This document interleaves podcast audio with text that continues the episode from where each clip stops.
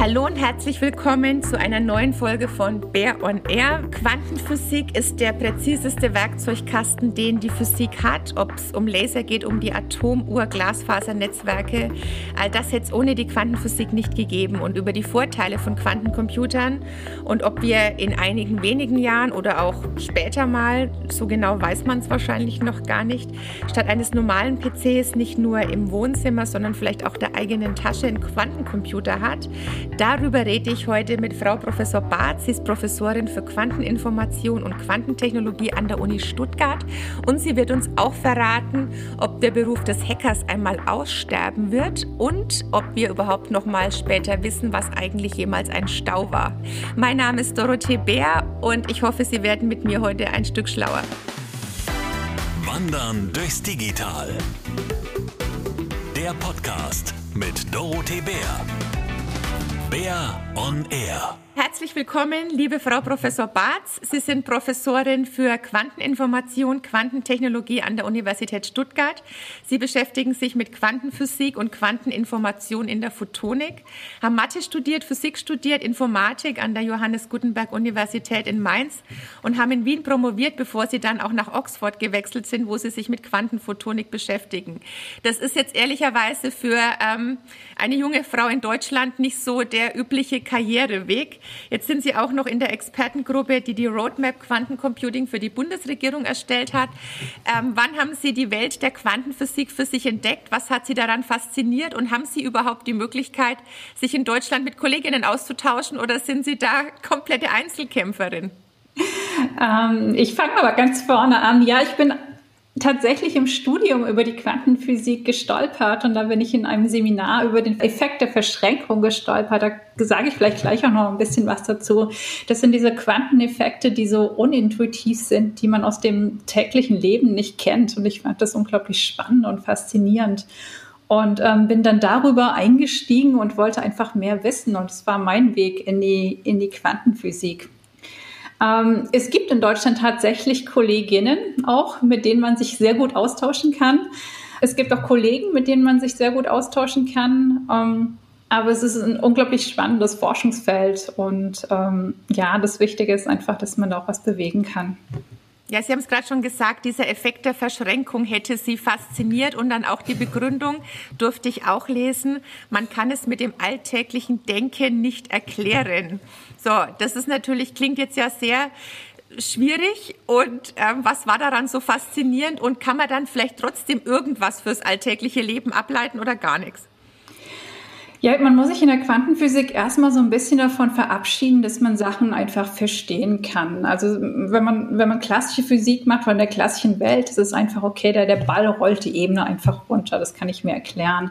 In der Quantenphysik gehe ich in einen Bereich, der einfach die, die Welt der, der Atome, der einzelnen Teilchen betrifft. Und da gibt es einfach Effekte, die komplett unintuitiv sind.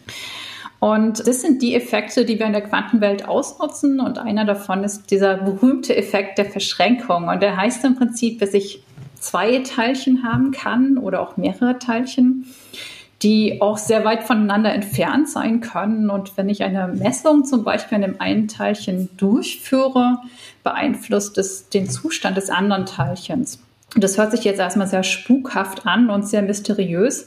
Man kann es aber tatsächlich durch die Quantenphysik ähm, nachrechnen oder erklären. Und was ganz wichtig ist, es ist ein Effekt, ist, den man ganz speziell präpariert, den man besonders im Labor herstellt und ähm, den man auch beobachten kann, aber nicht im, im, täglichen Leben. Und das macht es einfach auch sehr unintuitiv, aber gleichzeitig auch sehr spannend. Wenn Sie sagen, man kann sich vorstellen, ein Ball rollt eine Ebene runter.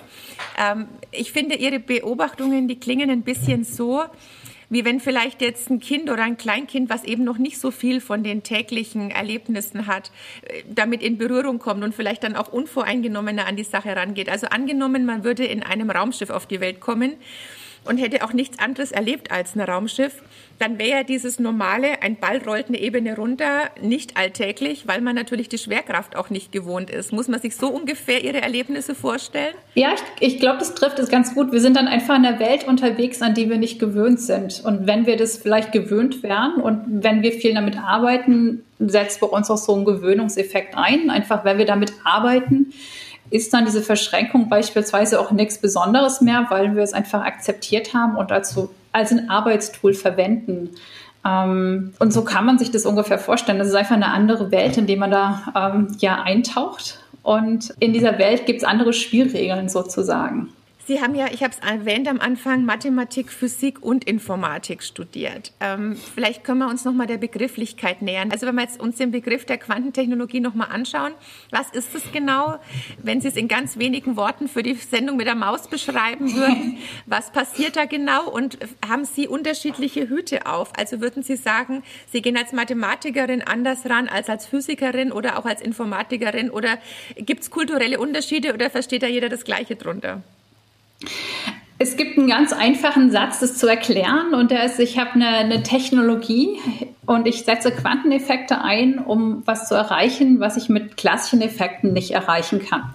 Das ist so der, die, die grundsätzliche Definition. Das kann jetzt in verschiedenen Bereichen sein. Das kann einmal in der Kommunikation zum Beispiel sein, dass ich eine Art von Quantensicherheit generiere, die ich mit klassischer Kryptographie so nicht erreichen kann, zum Beispiel. Das kann in der Sensorik sein, zum Beispiel, dass ich Sensoren entwickle, die besonders klein sind oder besonders sensitiv sind. Ähm, und dass ich in Bereiche vordringe, die ich mit herkömmlichen Sensoren nicht erreichen kann. Oder auch dem Quantencomputing, dass ich besondere Algorithmen habe, besondere Rechnungen besonders gut durchführen kann, was ich jetzt klassisch nicht erreichen kann. Das heißt, es geht immer darum, dass man Quanteneffekte einsetzt, um eine Verbesserung zu haben in einer besonderen ja, Funktionalität sozusagen. Zu dem Teil mit den verschiedenen Hüten. Quantentechnologie ist ein sehr, sehr interdisziplinäres Gebiet. Das heißt, man hat einmal die, die ganz theoretische Seite, wo Mathematiker, Informatiker unterwegs sind, die rechnen, auch theoretische Physiker.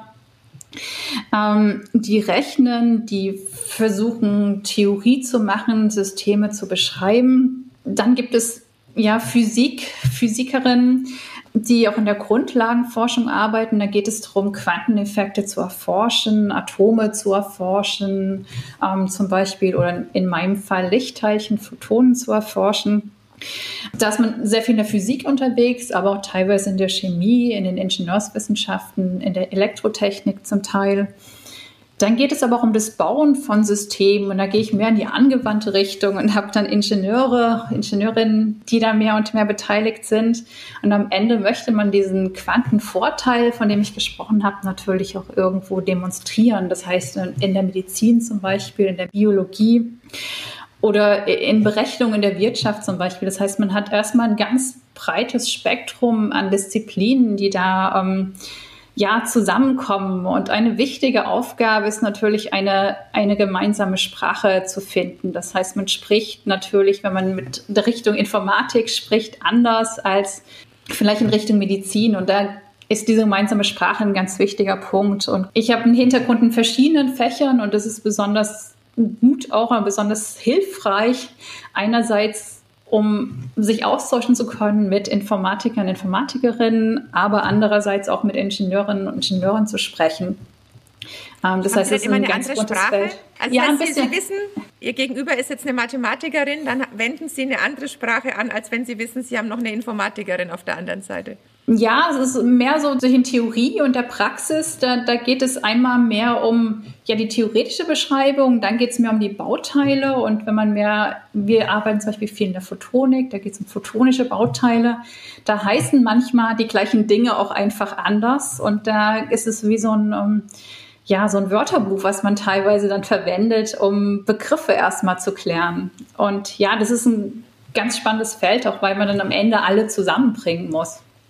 Und würden Sie sich dann so auch als Dolmetscherin vielleicht bezeichnen? Weil wenn Sie unterschiedliche Sprachen sprechen, kann es ja auch manchmal sein, wenn dann unterschiedliche kulturelle Sprachen und jetzt nicht innerhalb der Herkunft, sondern der unterschiedlichen Disziplinen aufeinanderstoßen, dass Sie wissen, die reden aneinander vorbei, wenn Sie da manchmal vielleicht Kolleginnen und Kollegen sich unterhalten hören? Ähm, ja, also es ist, es ist ein sehr, sehr wichtiger Punkt, diese Übersetzungsfunktion auch zu haben. Und das braucht man natürlich auch, um Fortschritt zu erreichen, weil wenn man ähm, ja zweimal das Gleiche in anders entwickelt, kommt man natürlich nicht weiter. Oder wenn man aneinander vorbeispricht. Und ich glaube, da gibt es auch in der, in der Vergangenheit, auch in, im Bereich Technologie Beispiele, wo das nicht geklappt hat. Und das ist natürlich ein besonders wichtiger Punkt, diese, ja, diese Interdisziplinarität auch wirklich zu leben. Für einen Laien vielleicht ganz praktisch. Also Quantencomputer haben ja höhere Rechenkapazitäten. Das heißt, ähm, haben Sie überhaupt noch einen klassischen PC? Finden Sie das eigentlich, dass Sie, wenn Sie jetzt so einen neuen PC irgendwo in einem Markt kaufen würden, würden Sie denken, oh Gott, ich muss hier völlig veraltete Geräte kaufen? Ähm, und vielleicht können Sie da auch noch mal den Unterschied erklären zwischen so einem Quantencomputer und einem normalen PC. Und wann haben wir flächendeckend, weil da gab es ja auch mal Prognosen, dass man nie einen PC zu Hause brauchen wird. Das hat sich ja überholt. Wann hat jeder von uns so einen Quantencomputer in seinem Wohnzimmer stehen oder in der Hosentasche stecken? Ich glaube nicht, dass wir in naher Zukunft Quantencomputer zu Hause betreiben werden.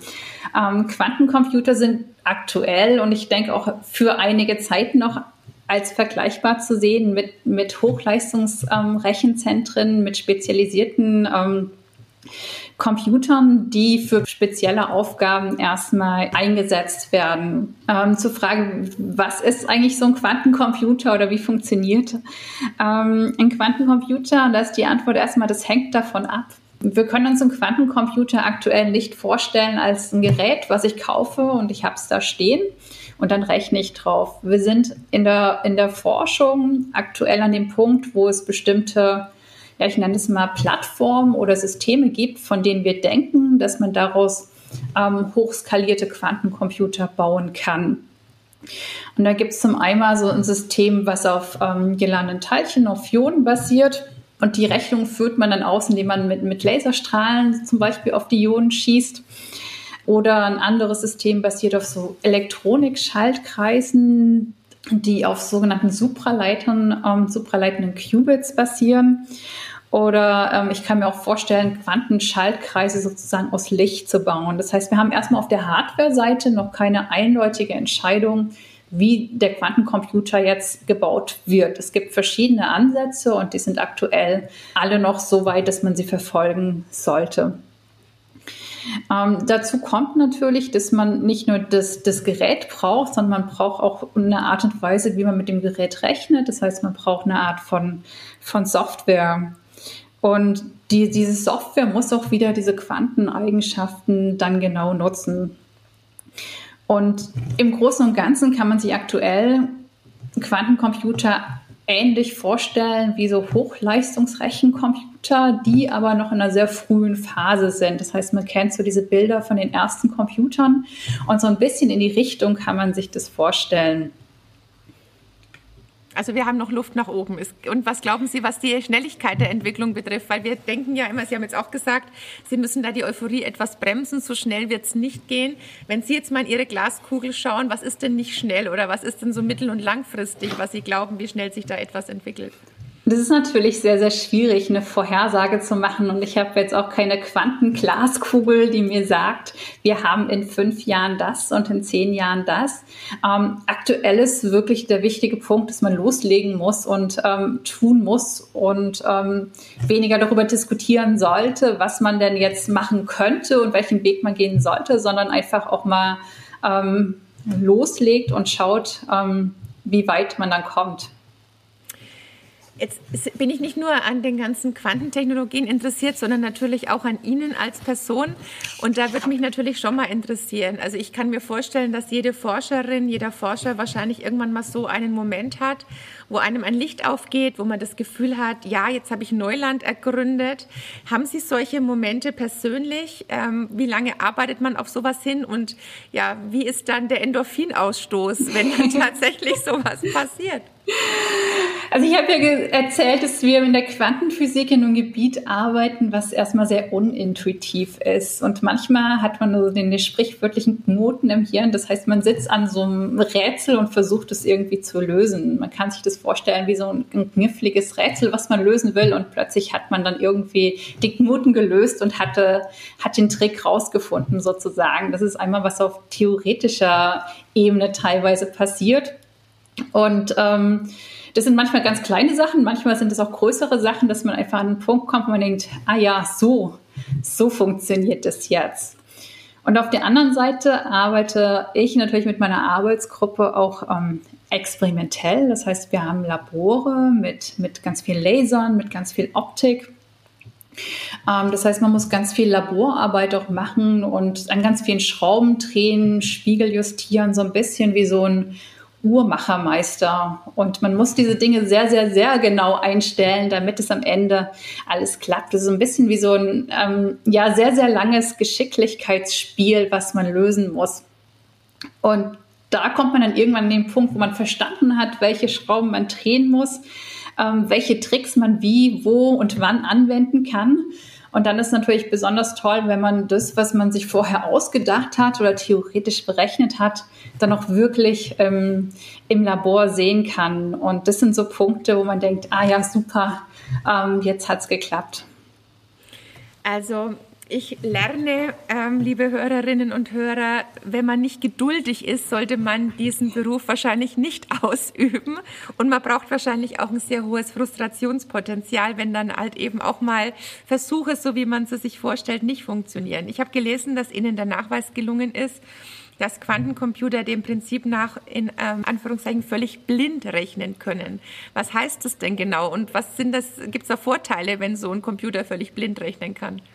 Genau, das ist so mein Spezialgebiet. Wir schauen uns ähm, Quantennetzwerke an. Das heißt, im Prinzip gehen wir nochmal einen Schritt weiter und überlegen, was passiert, wenn man jetzt einen Quantencomputer in ein, ich nenne es mal Quantennetzwerk hängt. Was passiert, wenn man mehrere Quantencomputer da reinhängt? Wie kann jetzt so ein Nutzer, ähm, wie, wie jede normale Person mit so einem Quantencomputer ähm, interagieren und was können wir, wenn wir jetzt Quantennetzwerke haben, allgemein besser machen, als, als wir mit den heutigen Netzwerken machen können.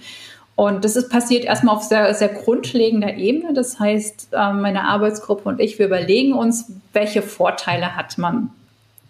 Und ein Vorteil, den wir ähm, mit, mit anderen Forscherinnen und Forschern vor ein paar Jahren gezeigt haben, ist diese ähm, ja, Blindheit von Quantencomputern. Und das heißt im Prinzip einfach nur, dass ich mit Quantencomputern ähm, verschlüsselt rechnen kann. Und ähm, das bedeutet, dass ich als, als Nutzer eine Quantenrechnung sozusagen auf einer Quantencloud rechnen kann und kann das aber so erreichen, dass ich weder meine Daten noch meinen, meinen eigentlichen Algorithmus an den Computer geben muss. Das heißt, ich rechne mit verschlüsselten Algorithmen auf verschlüsselten Daten. Und ähm, das ist die, die Blindheit des Quantencomputers. Und das ist eine, eine Sache, die einmal ja den Sicherheitsaspekt kombiniert mit diesem Vorteil in, in den Quantenrechnungen. Das heißt, der Beruf des Hackers wird aussterben. Naja, es gibt auch den Beruf des Quantenhackers. Ähm, sobald man ein, ein Schlupfloch schließt, kann es irgendwo ein anderes geben. Und das ist auch eine, eine spannende Geschichte. Ich kann in der Quantenphysik zeigen, dass Sachen theoretisch absolut sicher sind. Aber wenn ich natürlich das System dann umsetze, muss ich auch schauen, dass ich mir keine ähm, ja, praktischen Schlupflöcher da einbaue. Das heißt, ähm, Vielleicht stirbt er trotzdem nicht aus, aber es muss dann ein Quantenhacker sein sozusagen. Also jetzt haben wir heute schon mehrere neue Berufe von der Berufsgruppe gelernt. Ganz, ganz spannend. Ja, ich bin der festen Überzeugung, dass ja die Technik den Menschen dienen soll und nicht wir Menschen der Technik. Und deswegen interessieren mich natürlich jetzt auch mal Anwendungsbeispiele. Also wo werden wir wo werden Sie, wo werde ich, aber vielleicht auch eher unsere Kinder noch Vorteile haben durch ihre Entdeckungen, durch ihre Arbeit. Und zwar, wenn Sie sagen, es ist nichts, was man aus dem alltäglichen Leben sofort eins zu eins übertragen kann, aber wie kann das später mal unser alltägliches Leben im Idealfall besser machen? Das ist jetzt wieder ein bisschen, bisschen auch der Blick in die Glaskugel, der ganz, ganz schwierig ist. Quantentechnologien und auch insbesondere Quantencomputing hatten enormes Potenzial. Und ähm, aktuell ist es aber noch sehr, sehr schwer zu sehen, wo jetzt genau in 20 Jahren Quantencomputer eingesetzt werden. Aktuell ähm, ist der Stand der Forschung, dass es jede Menge ähm, Anwendungsfelder gibt, die untersucht werden. Das ist zum Beispiel ja die, die Simulation von, von ähm, Molekülen oder von Systemen und daraus kann man dann schauen, dass man ähm, bessere Medikamente entwickeln kann oder könnte, ähm, effizientere Batterien zum Beispiel. Oder ein anderes Anwendungsfeld sind zum Beispiel ja, Probleme der Optimierung, wo man sich überlegen kann, kann ich damit Verkehrsflüsse zum Beispiel optimieren oder Fertigungsprozesse optimieren. Ähm, ein anderes Anwendungsfeld ist Quantencomputing mit ähm, künstlicher Intelligenz zu kombinieren. Und es sind momentan alles ähm, ja, Dinge, die verfolgt werden, die unglaublich spannend sind. Die große Frage ist im Prinzip am Ende des Tages, bei welcher Anwendung habe ich zum ersten Mal einen wirklichen Quantenvorteil und wo habe ich eine praktische Anwendung, wo mir der Quantencomputer was nutzt. Und dazu ähm, ist der Stand der Forschung, dass verschiedene Dinge verfolgt werden. Dass es aber auch ganz sein kann, dass wir in 20 Jahren Quantencomputer auf eine ganz andere Art und Weise einsetzen, die wir noch gar nicht vorhersagen können. Und das ist eigentlich auch das ja, Interessante wieder daran, dass es jede Menge Entwicklungsmöglichkeiten gibt. Also schon mal keine Staus mehr. Das ist ja schon mal ein ganz wichtiger Punkt, den Sie angesprochen haben. Und habe ich das richtig verstanden, dass quasi dann auch durch die Berechnung, die Berechnungen dann nicht nacheinander, sondern wirklich auch ähm, in Hypergeschwindigkeit zeitgleich passieren, als Laie ausgedrückt. Ja, also es ist ein bisschen schwierig, sich Quantencomputer, Quantencomputer und klassische Computer so direkt zu vergleichen, weil Quantencomputer auf einem ganz anderen Funktionsprinzip basieren. Ich habe einmal ähm, sogenannte Qubits, das sind die, die Quantenbits, das ist das, was im klassischen Computer mein, mein Bit ist. Und der Unterschied ist, dass ich im klassischen Computer mal mit 0 und 1 rechne, dass mein, mein Quantenbit aber in einer Superposition, nennen wir das, sein kann. Das heißt, es kann im Prinzip beliebig viele Zustände annehmen. Und die, zweite Zutat ist nochmal das, das Prinzip der Verschränkung. Das heißt, dass ich meine Qubits untereinander sozusagen auf eine Art und Weise verlinken kann mein, mein Quantenrechner funktioniert jetzt, dass ich diese Effekte auf eine geschickte Art und Weise ausnutze. Und da ist natürlich eine ganz besonders wichtige Frage, wie man diese Effekte besonders gut ausnutzen kann, um am Ende dann wirklich auch einen Vorteil zu erreichen. Das heißt, es ist im Prinzip ein ja anderes Funktionsprinzip, mit dem ich auch wieder anders denken muss. Das sind wir wieder bei dem ja unintuitiven, mit dem ich auch anders arbeiten muss und das ich auch anders, ich nenne es mal programmieren muss. Wenn Sie jetzt mal uns bewerten sollten, also mit uns meine ich jetzt auch unseren Standort in Deutschland, da stellt sich natürlich dann schon immer auch die Frage, wie weit sind wir jetzt in Deutschland mit der Entwicklung von Quantencomputern? Wie stehen wir jetzt da im internationalen Vergleich? Wo punkten wir vielleicht auch in Deutschland? Aber wenn Sie auch einen Blick über Deutschland hinaus, europaweit wagen könnten und wo sehen Sie uns vielleicht auch im Bereich der Grundlagenforschung, in der anwendungsorientierten Forschung oder auch beim Bau von Quantencomputern? Spielen wir da international eine Rolle? Oder sagen Sie, da ist irgendwie das Rennen gelaufen und wir hinken mal wieder bei irgendeiner Technologie hinterher? Also Deutschland ist besonders im Bereich der Grundlagenforschung sehr, sehr gut aufgestellt. Also es gibt exzellente Forscherinnen und Forscher im Bereich der Quantentechnologien und da gibt es auch exzellente Forschung zu den verschiedenen Ansätzen, das heißt verschiedenen Plattformen ähm, zu Quantencomputing. Wo wir noch besser werden können, ist oder was, was jetzt auch wichtig ist, ist diese, diese Systeme aus dem Labor zu bringen, weiterzuentwickeln und ein, ein ja, Quantencomputing-System zu entwickeln. Das heißt, das Zusammenbringen von der Forschung, von der Grundlagenforschung, auch an der angewandten Forschung mit dem Industrie-Know-how ist da ein, ein sehr, sehr wichtiger Bestandteil. Und es erfordert auch, wir denken immer so ein bisschen in so Schubladen. Wir denken ja Universitäten und Forschungseinrichtungen und dann gibt es Industrieforschung. Wenn man wirklich ein ähm, ja, mächtiges Quantencomputing-System entwickeln möchte oder auch Quantentechnologien im Allgemeinen entwickeln möchte, ist es ähm, ja unabdingbar, dass man das alles auch zusammenbringt und zusammendenkt. Und das Ziel am Ende ist ja noch wertschöpfende Anwendungen zu schaffen. Das heißt, den, den Menschen wieder einen Vorteil zu bieten. Und ähm, auch das muss man im, im Gesamtsystem sehen.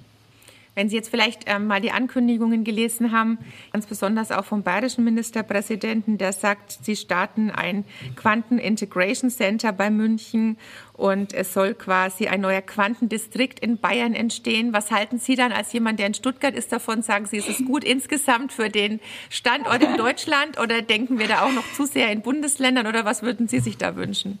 Ich wünsche mir, dass die besten Leute zusammenkommen, um das Beste zu erreichen. Und da ist es natürlich auch notwendig, über ja, Bundesländergrenzen hinweg zu denken.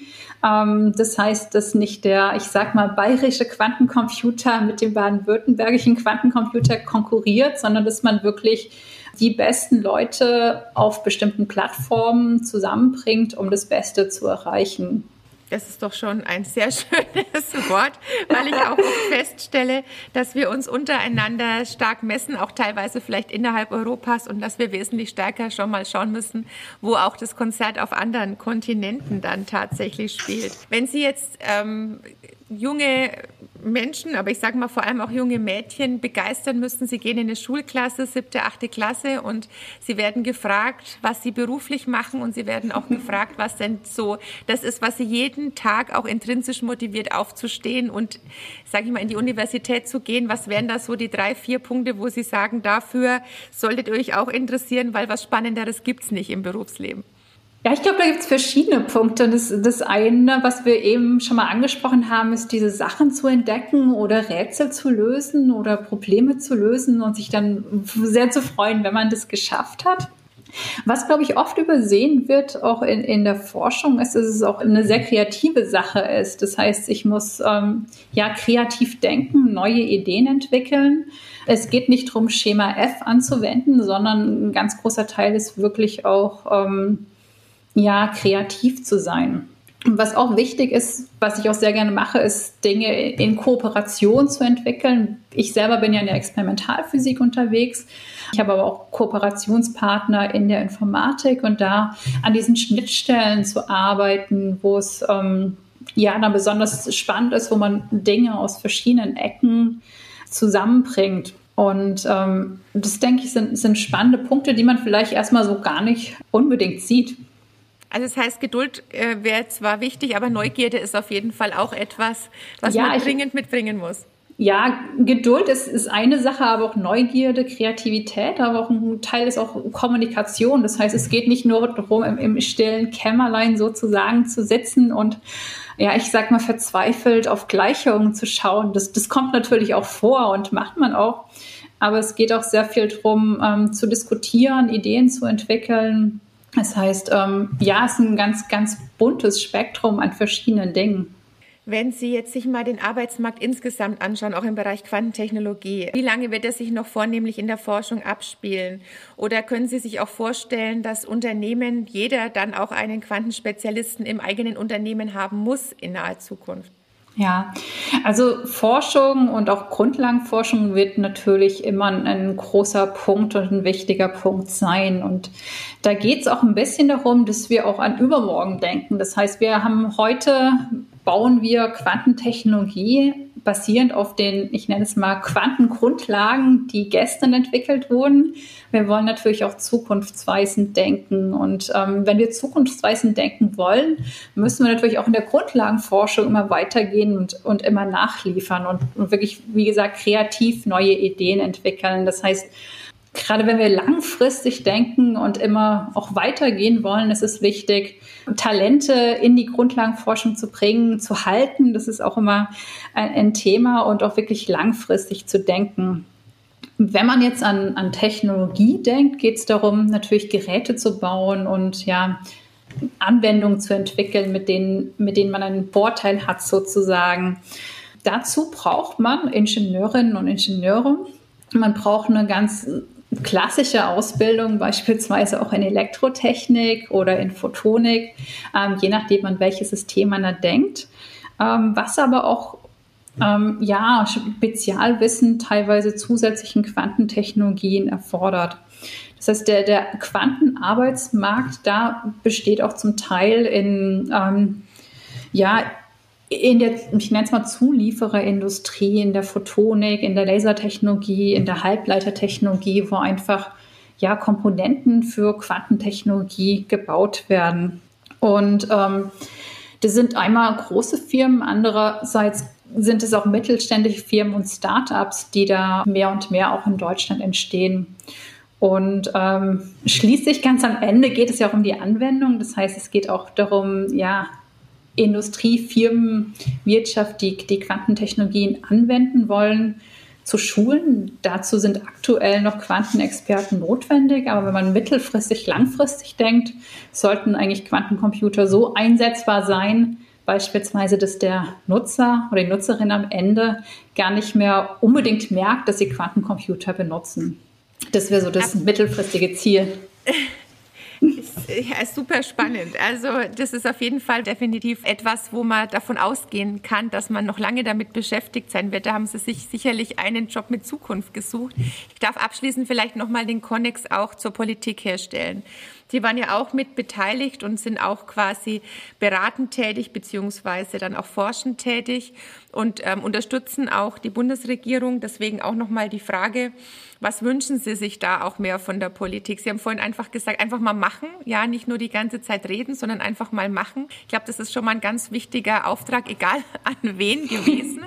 Aber vielleicht auch noch mal, was ist für Sie da im Rahmen Ihrer Arbeit, die, wo Sie jeden Tag auch erleben an der Universität? Ähm, wie stellt sich da für Sie die ideale Digitalpolitik dar? Und ähm, wir sind ja heuer im Jahr der Bundestagswahl. Für, für Sie auch noch mal die Frage, die ich all meinen Gästen stellen möchte. Wären Sie für ein eigenes Digital Sozialministerium? Wenn ja, wie würden Sie sich das Ganze vorstellen oder sehen Sie da auch Alternativen? Gut, vielleicht fange ich erstmal mit dem, mit dem Speziellen, den Quantentechnologien an und komme dann ein bisschen zur, zur ähm, Digitalpolitik. Ich denke, was besonders toll in Deutschland ist, ist man die Wichtigkeit des Themas Quantentechnologien erkannt hat. Das heißt, dass wir da erstmal in einer sehr, sehr guten Situation sind.